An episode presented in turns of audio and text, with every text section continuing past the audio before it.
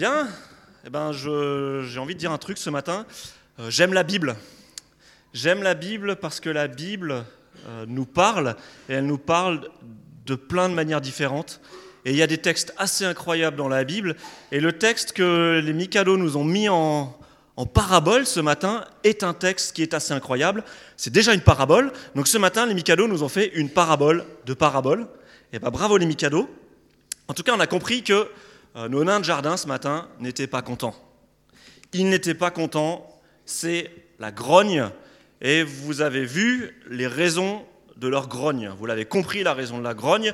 Et j'ai envie de dire, qui n'aurait pas envie de se joindre à ce mouvement Que les personnes qui ont travaillé ils ont travaillé combien de temps l'année dernière, à 17h là? Ça fermé à quelle heure le, la mine? Ouais, ils ont fait un tour d'ascenseur quoi. Hein ils ont été payés pour un tour d'ascenseur, la même chose que ceux qui se sont levés tôt le matin et qui ont bossé à la mine toute la journée. J'ai envie de dire, qui, ne serait, qui, serait content avec cette situation-là? Je pense même que les nains qui ont été super bien payés pour faire juste un tour d'ascenseur euh, devaient avoir quand même mauvaise conscience. Si je reviens à la parabole euh, de Jésus, d'accord? Dans la parabole de Jésus, il n'y a pas de mine. Dans la parabole de Jésus, il y a une vigne. Et dans la parabole de Jésus, il y a plusieurs groupes de personnes qui rentrent. Hein. Il n'y en a pas juste deux. Mais en tout cas, j'ai envie de vous demander, est-ce que vous trouvez ça normal que celui qui se lève tôt et qui va travailler dans la mine, disons, vers 7 euh, heures, soit payé autant que celui qui le rejoint après la pause casse-croûte vers 9h, 9h30. Vous trouvez ça normal? Ah, il y en a qui trouvent ça normal. Ah, il y a moins de temps pour dépenser des sous, oui. Oui. Alors on va continuer. Est-ce que vous trouvez ça normal que ceux-ci soient payés autant que ceux qui les rejoignent pour bosser dans la vigne vers 12h, et puis vers 15h, et puis que les retardataires qui se pointent à 17h, quand les heures chaudes de la journée sont passées, quand il commence à faire de nouveau plus frais dans la vigne, vous trouvez normal que ces personnes-là touchent autant que ceux qui se sont levés tôt, qui ont travaillé toute la journée, pendant les heures pénibles de la journée. Est-ce que vous trouvez ça normal? Euh, Moi j'ai envie de dire, c'est pas juste. On est d'accord, c'est pas juste. Vous trouvez ça juste? Bon, d'accord, ça va, je suis normal. Et alors moi, ce que je trouve incroyable, euh, c'est que, voilà, moi, si j'étais dans cette situation-là, euh, bah, j'essaierais un petit peu de, faire passer la pilule à ceux qui se lèvent tôt. Hein. Euh, j'essaye de, faire passer la pilule parce que je me dis que les retardataires, là, ceux de 17 heures, on l'a vu là, ils doivent avoir un bon syndicat, bien organisé, ils sont capables de bloquer le pays. Euh, donc je vais essayer de faire passer la pilule. Et si j'étais le maître de, maison, donc le, viticulteur qui va embaucher des gens, eh ben si j'étais lui, euh, bah déjà jamais j'aurais accepté de, payer une journée de, salaire à des personnes qui viennent bosser à 17 heures juste pour un tour d'ascenseur ou pour un aller-retour dans la vigne. Enfin, je sais pas. Imaginons, même si je suis un milliardaire un peu excentrique, ok, que je décide par euh, conviction, idéologie, ainsi de suite, de payer tout le monde au même tarif, je me serais quand même évité des problèmes. J'aurais commencé par payer les ouvriers de la première heure. Je vais vous expliquer, regardez voir. On va prendre le texte, on va regarder en Matthieu 20, et on va regarder comment se paye, comment se passe le paiement du salaire. Tac, tac, tac. Alors ça c'est au verset 9, Matthieu 20, verset 9. Alors Matthieu 20, verset 9, qu'est-ce qu'on lit? Les ouvriers embauchés à 5 heures du soir, non, non, on va dire le verset 8, le soir, le propriétaire du vignoble dit à son administrateur, Fais venir les ouvriers et donne-leur la paye. Tu commenceras par ceux qui ont été engagés les derniers, pour finir par les premiers. Les ouvriers embauchés à 5 heures du soir se présentent d'abord et touchent chacun une pièce d'argent. Puis vient le tour des premiers engagés. Ils s'attendent à recevoir davantage. Mais eux aussi touchent chacun une pièce d'argent. lorsqu'ils la reçoivent, ils manifestent leur mécontentement à l'égard du propriétaire. Ceux-là sont arrivés les derniers, disent-ils. Ils n'ont travaillé qu'une heure, et tu leur as donné autant qu'à nous qui avons travaillé dur toute la journée, sous la forte chaleur. Mais le maître répond à l'un d'eux. Mon ami, dit-il, je ne te fais pas le moindre tort. Une pièce d'argent. N'est-ce pas le salaire sur lequel nous étions d'accord? Prends donc ce qui te revient et rentre chez toi. Si cela me fait plaisir de donner au dernier arrivé autant qu'à toi, cela me regarde. Ne puis-je pas disposer de mon argent comme je le veux? Ou bien m'en veux-tu parce que je suis bon? Voilà comment les derniers seront les premiers et comment les premiers seront les derniers. Une situation qui nous semble injuste et un maître qui décide de payer en faisant passer d'abord devant tout le monde ceux qui sont venus bosser juste la petite demi-heure à 17h et devant tout le monde, il les paye et il sait très bien que les gens qui sont venus bosser dès le matin tôt, ils voient tout ça et ils vont constater cette espèce d'injustice. Donc notre maître de maison, là, euh, je pense qu'il aurait pu la jouer un petit peu plus cool. Il aurait pu convoquer d'abord ceux qui sont arrivés pour bosser tôt le matin, leur donner leurs pièces, leur demander de dégager, et puis de, payer ensuite ceux qui sont arrivés un petit peu plus tard. Comme ça, il aurait évité tout problème. Mais le bonhomme, le maître de maison dans notre parabole, lui, ce qu'il veut, il veut que ça se voit, cette espèce d'injustice. Le maître de maison, il fait tout l'inverse de ce que nous nous ferions.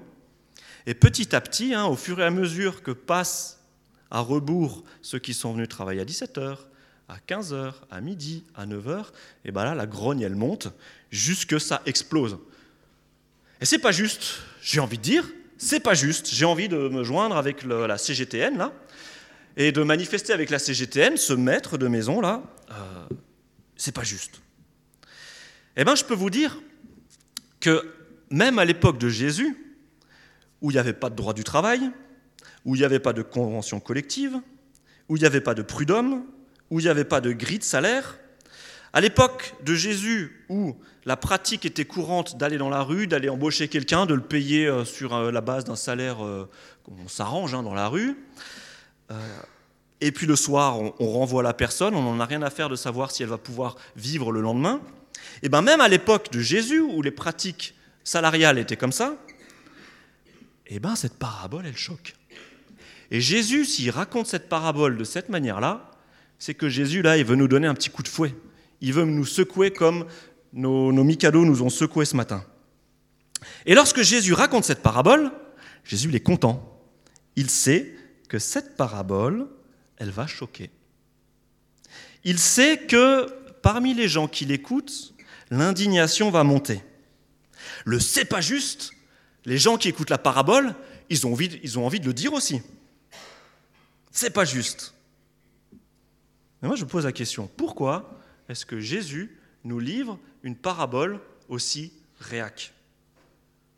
On est d'accord, cette parabole ne nous apporte aucune information sur la manière de gérer une entreprise.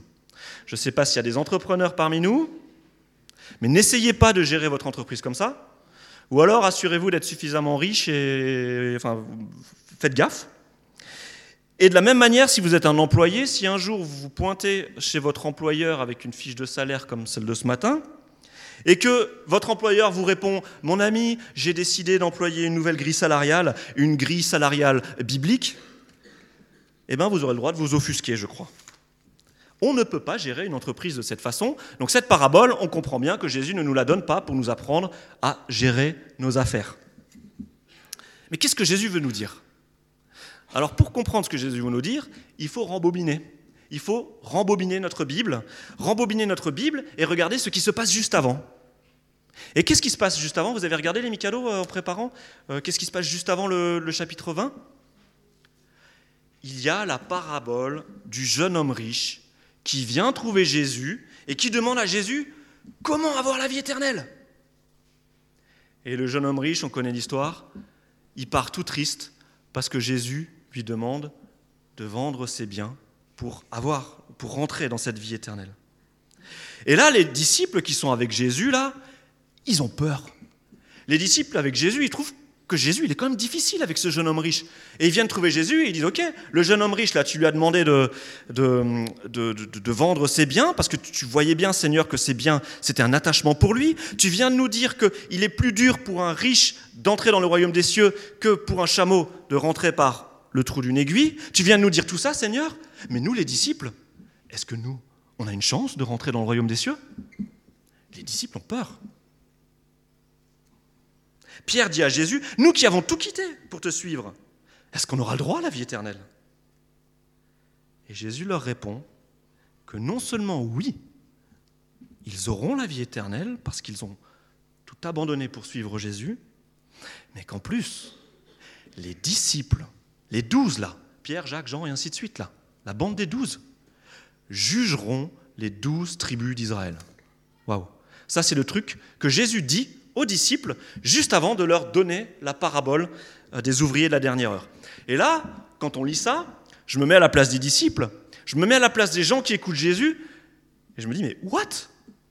Les disciples, ces personnes sans réelle formation théologique, qui il y a encore quelques mois étaient des pêcheurs euh, inconnus et ainsi de suite, ces personnes qui n'ont pas des profils Facebook qui font rêver, hein, euh, il y en a un qui est un péager, un collabo, il y a des, pêcheurs, ils n'arrêtent pas de se disputer et ainsi de suite.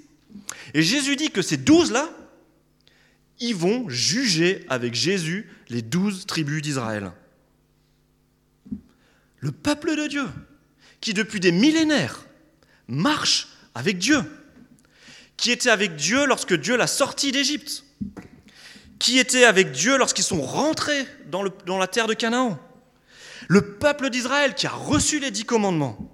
David, Salomon, Samuel, Élie, toute la bande. Les douze disciples jugeront les douze tribus d'Israël. Est-ce que c'est juste?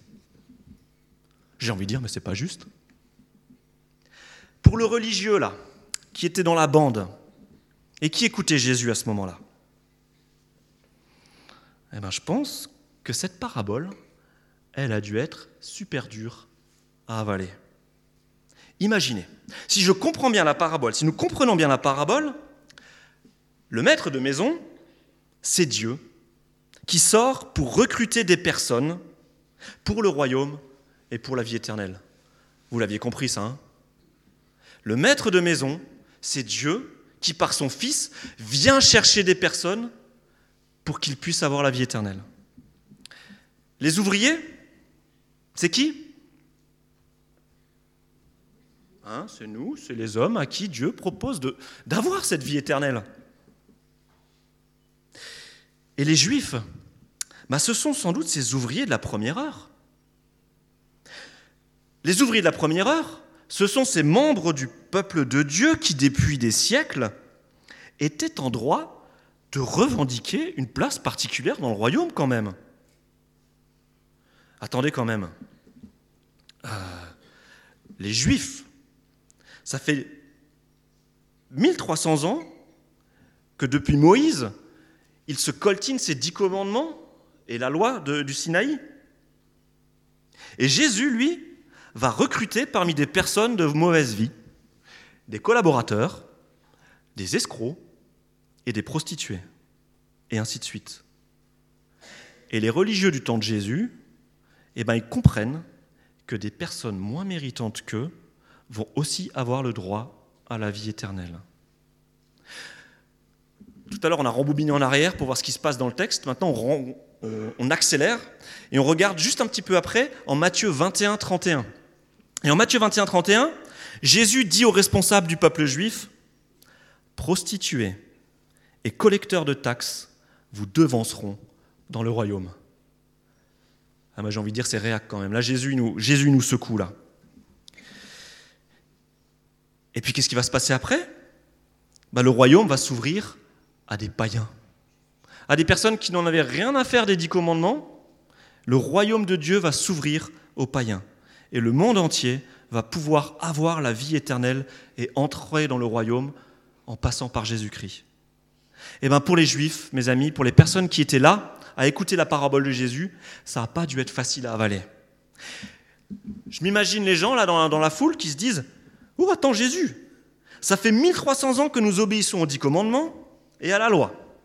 Ça fait 1300 ans que nous pratiquons les sacrifices, que nous ne mangeons pas n'importe quoi, pas de cochon, de nourriture impure.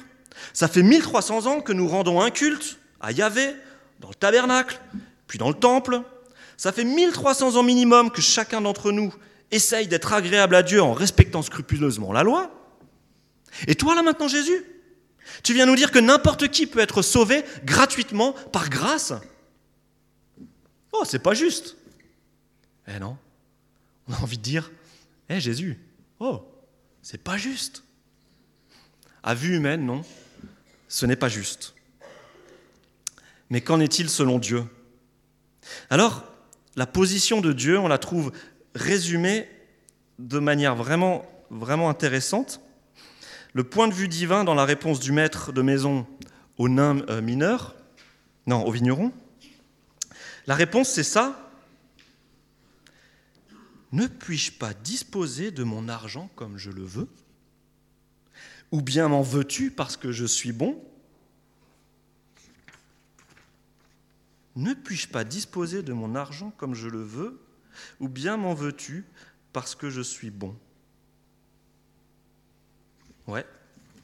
Le maître de maison insiste sur deux choses. Dieu insiste sur deux choses. La première, c'est qu'il n'est pas injuste. Le contrat était clair d'entrée de jeu. Et les travailleurs de la première heure l'ont accepté. Vous êtes OK les mineurs là? Euh, Le salaire qu'on vous a proposé, pour ceux qui sont venus bosser le matin, tout le monde était d'accord. Et en plus, le texte nous dit que le maître de maison était plutôt généreux. Le texte nous dit que la personne qui a été trouvée dans la rue là et qui a été euh, embauchée pour aller travailler, elle a été payée d'un denier. Et un denier, à l'époque, c'est effectivement le salaire quotidien, mais d'un ouvrier qualifié. Donc, euh, nos, nains, là, ce pas des nains capables, hein, c'était des mineurs formés, ainsi de suite. Mais là, les gens dans la parabole de Jésus, ce sont des personnes qui, qui n'ont pas de formation particulière, elles n'ont pas de qualification. Et Dieu les embauche pour un salaire d'un ouvrier qualifié, quoi. C'est pas mal, c'est pas mal. La seule injustice qu'on peut suspecter, c'est que Dieu a fait preuve d'autant de bonté avec les derniers qu'avec les premiers. En gros, là, les, travailleurs de la première heure, ils, doivent, ils reprochent en fait au maître de, maison de dire Mais maître, c'est ton argent, tu en fais ce que tu veux. Puis tu es super généreux avec nous, qui sommes venus bosser, bosser ce matin, ok.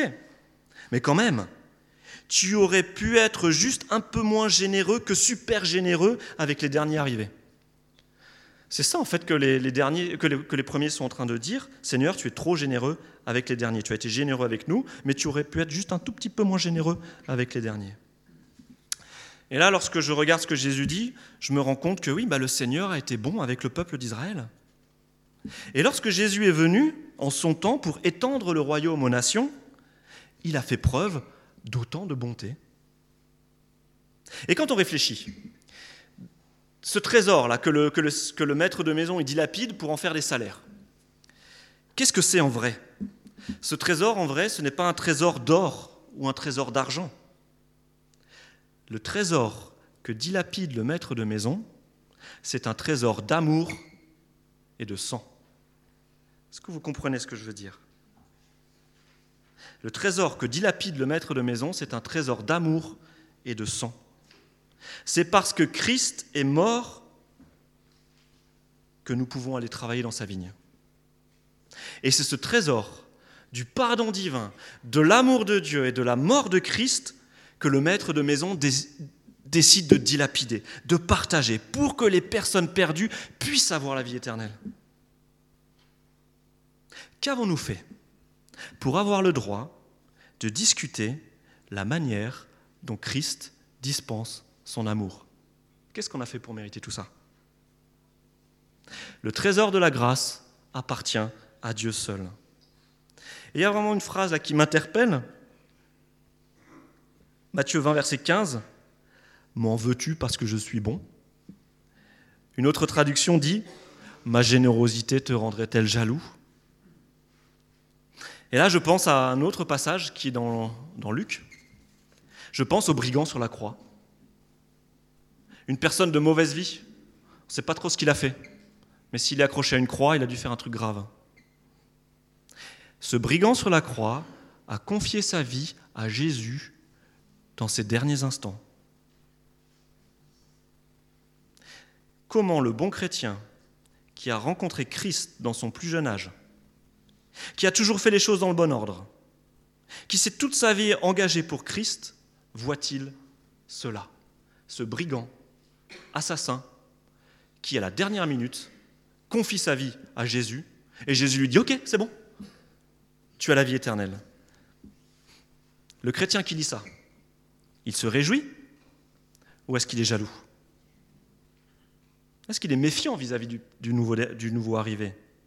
Eh bien, je crois que souvent, cette jalousie dont nous parle le texte, c'est un véritable problème pour les chrétiens de la première heure.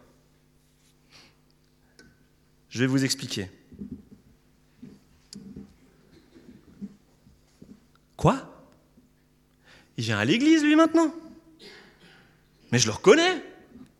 On était à l'école ensemble. Je rêve.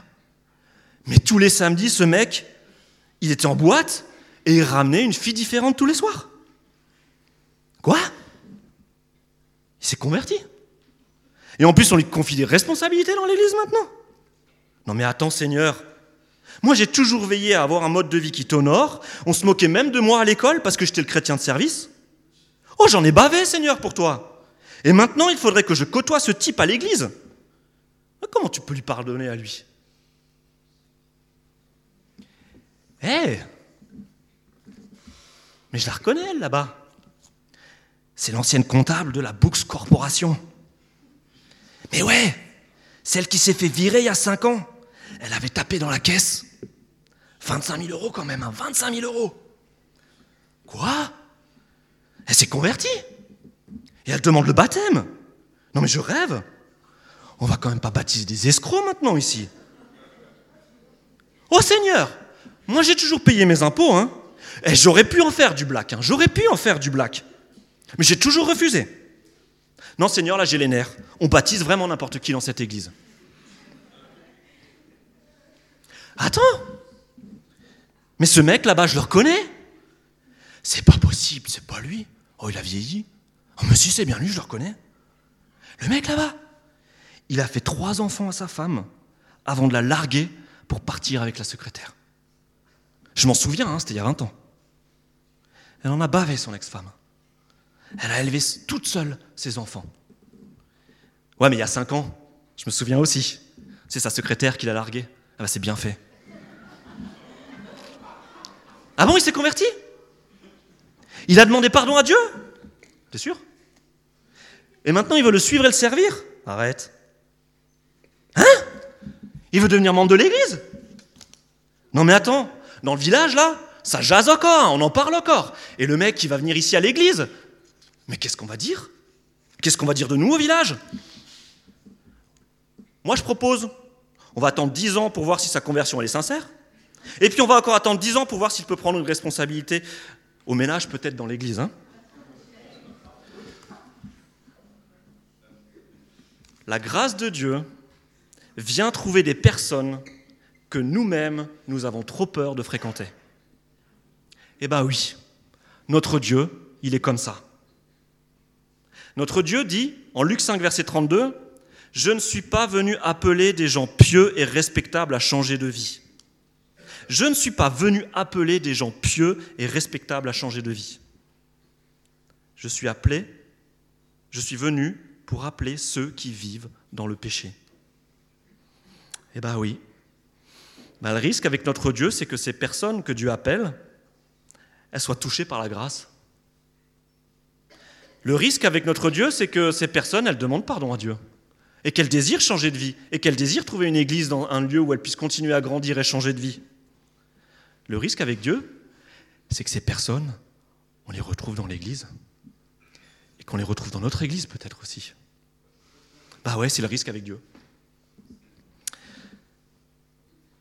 Comprenons bien, le Seigneur honore ceux qui le servent fidèlement, depuis des années. Et il est généreux. Et c'est ce qu'il dit aux ouvriers de la première heure. Mais j'honore votre travail. Et j'avais envie d'être généreux avec vous. Et ce passage nous parle de récompense. Nous, les chrétiens, on a souvent du mal avec ces textes qui parlent de récompense. Mais Dieu nous dit, il y aura des récompenses. Il y aura des récompenses pour ceux qui sont fidèles. Il n'y a pas de problème. Mais nous n'avons pas le droit de discuter la générosité dont Dieu fait preuve envers des personnes que nous jugeons moins dignes que, nous. Hmm Alors, est-ce que c'est pas juste? Bah oui, non, non, bah non, c'est pas juste. C'est pas juste que Christ soit mort à ma place. C'est pas juste que Christ soit mort à ta place. C'est pas juste que lui, le juste, meure pour un pécheur comme toi. C'est pas juste. Mais il l'a fait. Et qui sommes-nous pour faire le tri entre ceux qui sont dignes de son sacrifice et ceux qui ne le sont pas?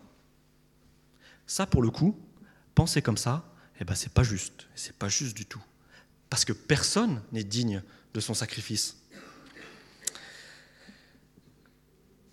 Alors j'ai envie de dire, et je m'inclus là-dedans, fais bien attention, toi qui te considères être un chrétien respectable.